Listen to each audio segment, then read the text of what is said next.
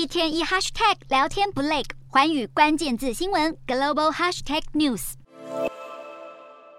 中国上海跨年夜没有举办演唱会等活动，但大批闷坏了的中国人挤到外滩清水平台迎接二零二三年的到来，人流最多一度涌现六点四万人，比去年多了一倍。就怕二零一四年的踩踏悲剧重演，当地政府出动大批警察进驻街头维持秩序，更有武警组成拉链式人墙疏导人流。相较于民众整体有序，肉眼难以看见的新冠病毒倒是四处乱窜，夺走人命。更可恶的是，在这危机时刻，竟然出现殡葬黄牛，趁机牟利。上海警方光是在二零二二年十二月二十九日，就在宝兴殡仪馆附近逮捕二十多名殡葬黄牛。他们通过插队等方式得到殡葬业务受理名额，然后在网络上发布讯息，以一千五百元到两千元人民币（约合台币六千七百五十一元到九千元之间）转售遗体火化服务名额。这夸张行径也显见中国的殡仪馆及火葬场已经超过负荷运转。然而，新冠疫情似乎不见趋缓。中国疾控中心流行病学前首席科学家曾光指出，这波 Omicron 风暴的进展速度超过想象，估算北京市感染人数可能已经超过八成，也就是将近一千八百万人确诊，全中国的染疫人数恐狂飙超过六亿，这代表二十天的确诊数字已经超过全球所有国家三年的感染率。尽管如此，也有人抱持乐观，像是中国科学院院士石耀林推估，北京这一轮的疫情基本上已经结束，元旦后生活可以基本上恢复正常。但值得注意的是，重症死亡高峰，只是中国政府。现在已不主动提供疫情讯息，所以到底当地的情况如何？纽约时报形容宛如一场大型的